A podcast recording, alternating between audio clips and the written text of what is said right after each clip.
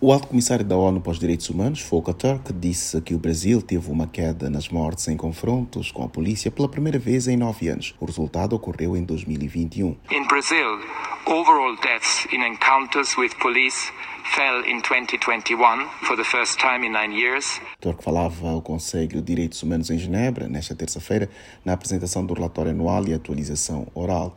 O destaque foram recentes eventos globais e atividades do escritório especializado. With a 30% drop for white people, according to one source. Volker Turk disse que houve uma queda de 31% na morte de brancos, mas um aumento de quase 6 no número de mortes de afrodescendentes em confrontos policiais.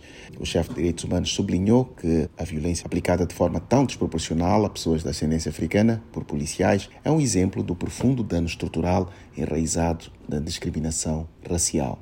Turk falou ainda de episódios recentes do exercício da força, da discriminação racial e de práticas discriminatórias por parte da polícia na Austrália, França, Irlanda e Reino Unido.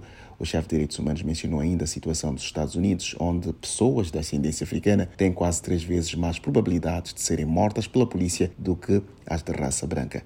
Da ONU News em Nova York, Eleutério Gavan.